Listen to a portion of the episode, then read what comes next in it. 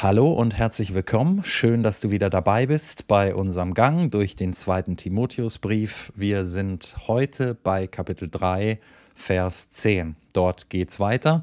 Und Paulus hat davor im Abschnitt sehr deutlich gezeigt, dass die Zeichen der Endzeit nicht nur eine Frage des Weltgeschehens sind, sondern eine Frage deines persönlichen Lebensstils und eine Frage der gesunden Lehre in der Gemeinde und er war dabei auf Irrlehrer eingegangen, auch relativ konkret, und kann sich jetzt aber direkt Timotheus zuwenden und kann anhand von Timotheus zeigen, wer wirklich ein guter Lehrer und eine gute Quelle für die Wahrheit ist.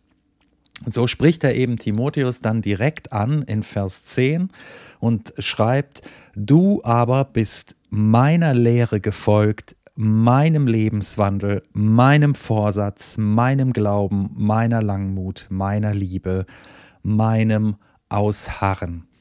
Ja, meine Lehre. Es gibt Irrlehre und es gibt Paulus Lehre. Ja, hier wird dieser Anspruch von Paulus deutlich.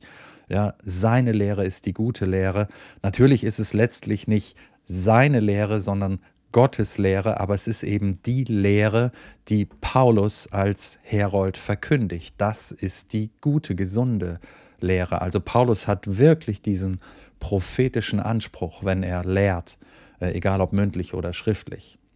Und dazu gehört dann aber genau so, das ist äh, eines der weiteren Worte oder direkt das nächste Wort, mein Lebenswandel. Ja, das passende Leben dazu, Theorie und Praxis, Hörer und Täter.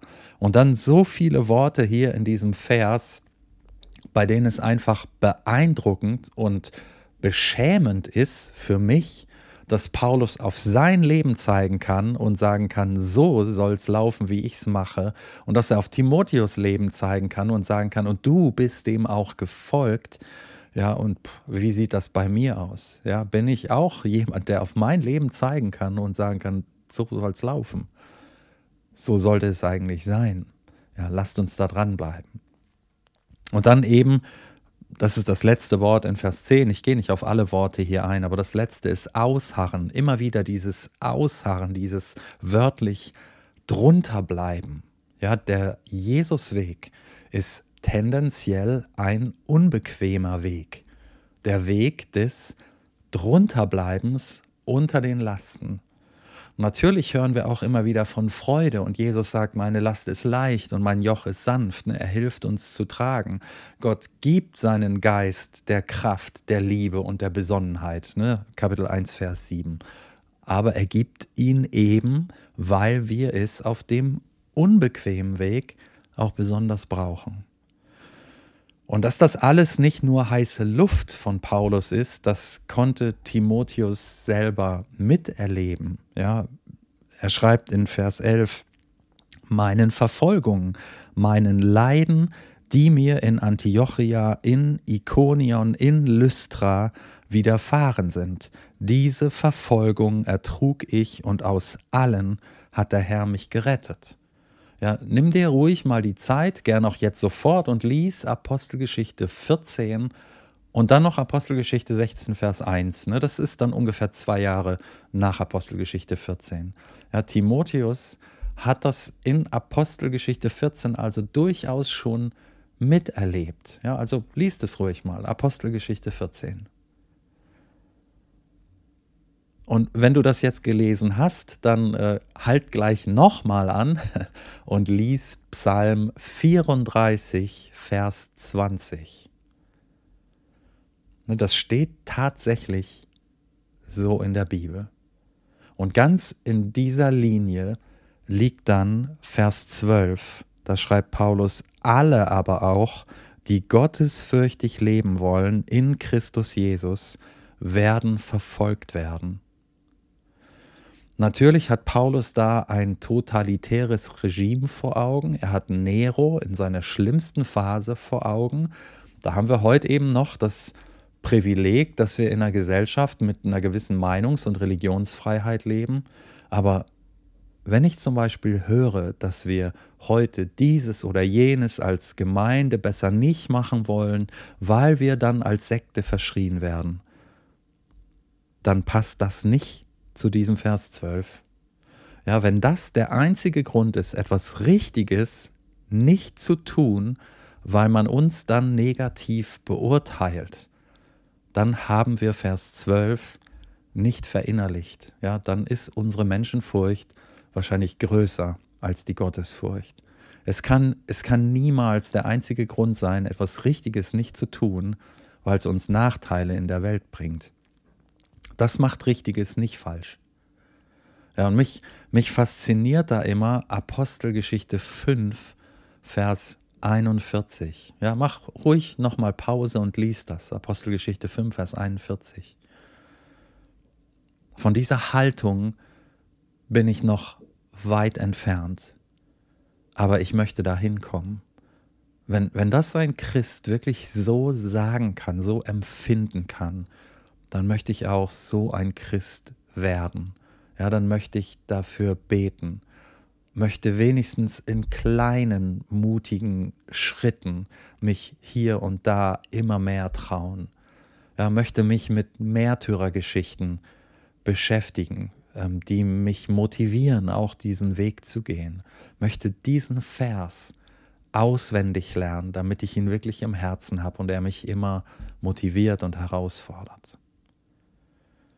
Ja, und diesen Gottesfürchtigen, ja, die jetzt Paulus skizziert hat, auch am Beispiel von sich selber und von Timotheus, diesen Gottesfürchtigen werden dann von Paulus die anderen entgegengestellt in Vers 13. Böse Menschen und Betrüger aber werden zu schlimmerem fortschreiten, indem sie verführen und verführt werden. Was hier auffällt, ist, dass menschliche Verführer immer letztlich auch Verführte sind. Wahrscheinlich sind sie sogar zuerst Verführte und dann Verführer. Und das, das soll keine billige Entschuldigung sein, aber wir wollen solche Menschen auch nicht einfach nur oberflächlich verurteilen oder schlecht machen oder in die Ecke stellen, in die liberale Ecke stellen oder was auch immer, sondern wir wollen für diese Menschen beten, ja, und im Sinne von Kapitel 2, Vers 25 nie die Hoffnung aufgeben, dass sie doch noch zur Buße kommen. Das ist schon manches Mal in der Vergangenheit geschehen, dass auch so liberale Theologen, wie wir sie nennen, dann zum Glauben kommen und einen ganz wertvollen Beitrag leisten können für das Evangelium dann. Ja, also lasst uns diese Hoffnung nie aufgeben, dass ähm, Verführer doch zur Buße und zur Erkenntnis der Wahrheit kommen. Und dann kommt ein zweites Du aber. Ne, das erste in Vers 10 hatte eingeleitet, was bei Timotheus gut war, ja, also gut gelaufen ist. Und jetzt folgt ein zweites, das zeigt, wie es dann einfach auch bleiben soll. Ja, und da heißt es in Vers 14, du aber bleibe in dem, was du gelernt hast und wovon du überzeugt bist, da du weißt, von wem du gelernt hast. Ja, bleib bei dem, was du in der Vergangenheit gelernt hast. Wir hatten ja den Eindruck, dass Timotheus so ein bisschen in einer Krise ist, aus der Paulus ihm auch raushelfen will. Ja, und Paulus schaut immer wieder auf die Vergangenheit, auf die Anfänge von Timotheus und sagt, bleib bei dem, du weißt, von wem du gelernt hast. Und das eigentlich im Original steht das äh, in der Mehrzahlformulierung, du weißt, von welchen du gelernt hast. Also da meint er gar nicht nur sich selber, sondern wir denken nochmal an die Mutter, an die Großmutter aus Kapitel 1, Vers 5. Ja, du weißt, von wem du gelernt hast, wer deine Vorbilder waren. Timotheus hatte gute geistliche Vorbilder. Ja, hast du auch solche guten geistlichen, menschlichen Vorbilder, wo du weißt, von denen kann ich lernen? Oder bist du vielleicht selber so ein gutes geistliches Vorbild? Ja, streck dich danach aus, nach beidem, weil es dir hilft, weil es dich motiviert. Ja, gute geistliche Vorbilder.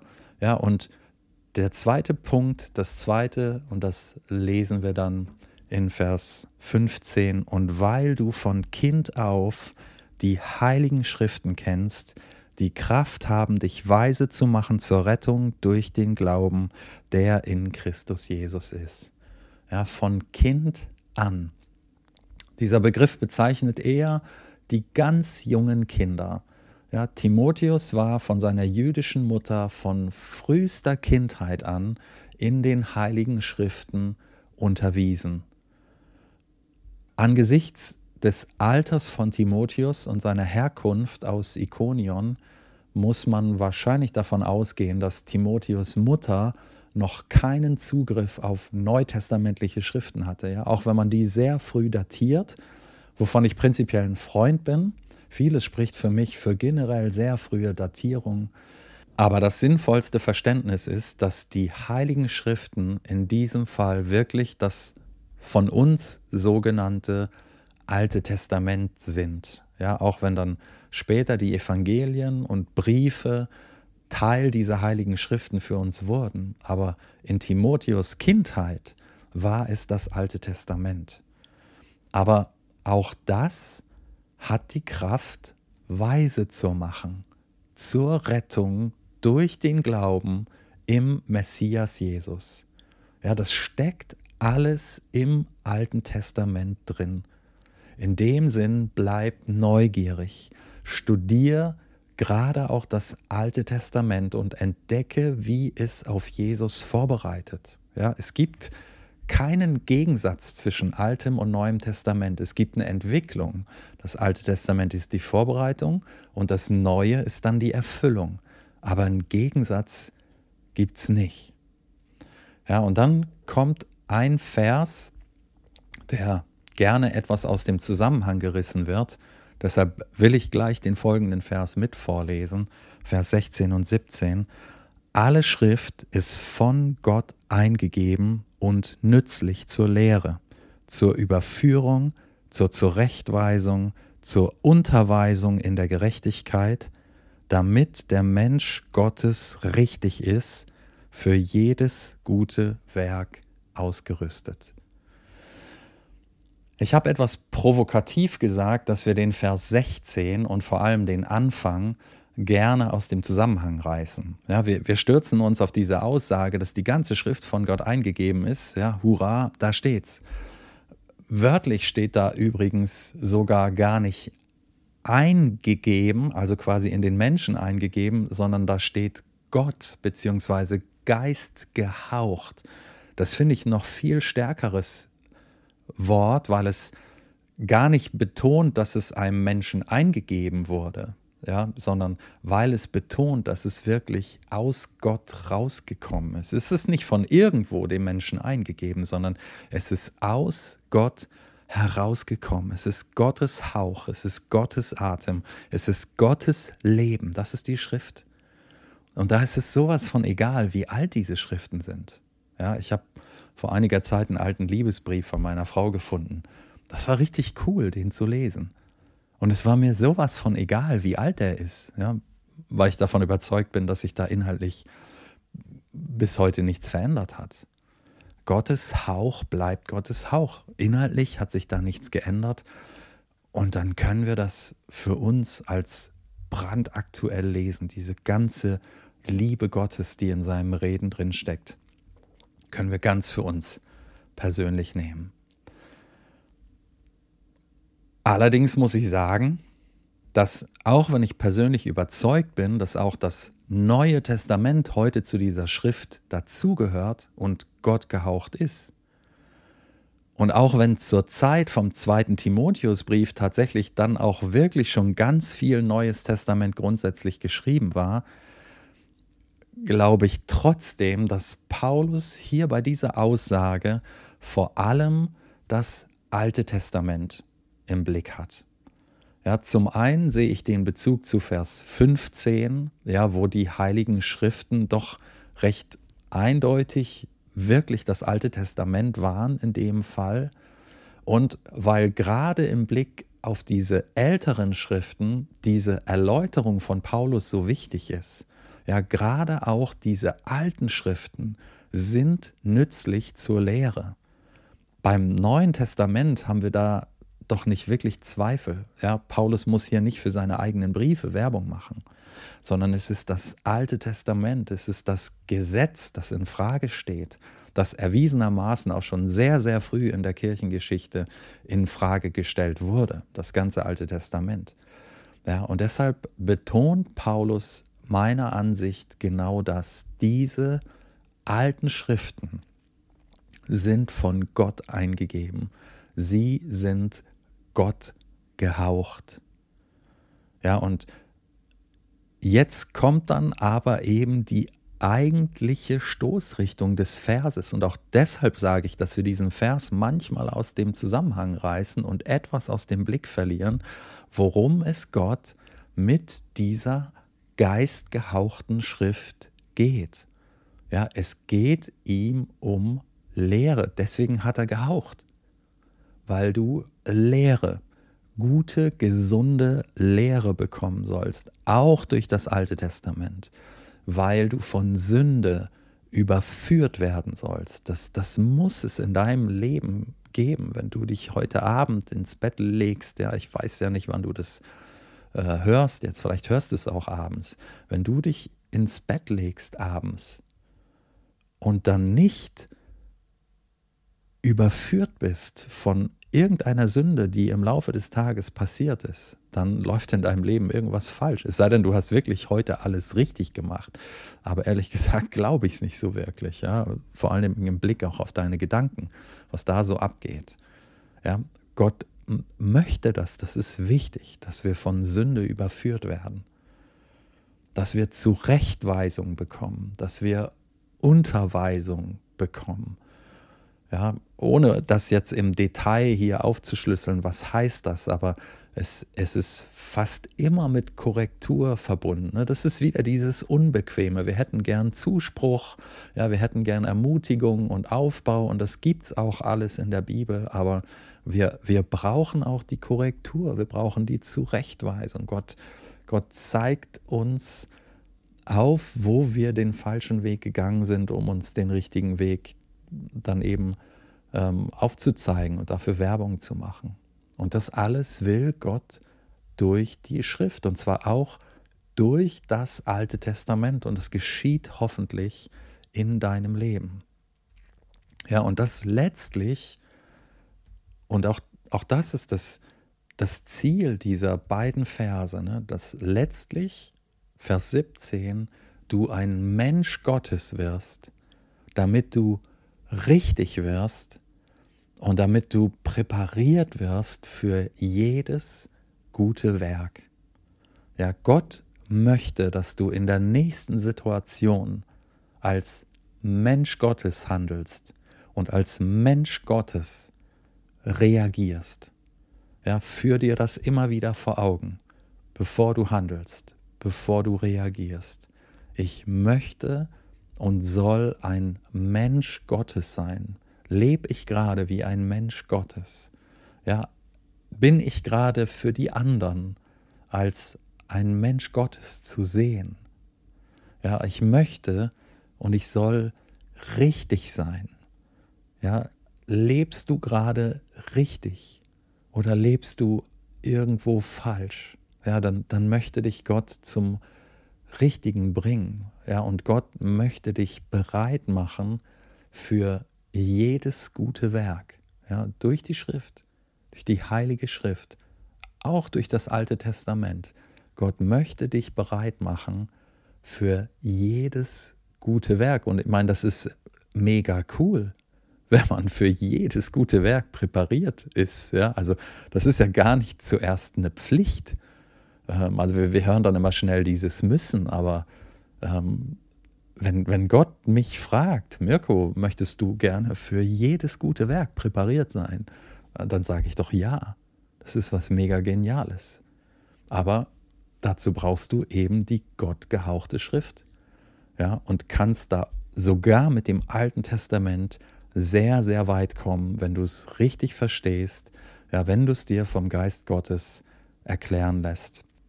Also gib der Schrift wirklich Raum in deinem Leben, gib ihr immer mehr Raum und Zeit in deinem Alltag. Ja, und natürlich darfst du dabei auch ab und zu mal im Neuen Testament lesen. Das machen wir ja gerade auch. Ja, und dabei wünsche ich dir alles Gute von oben.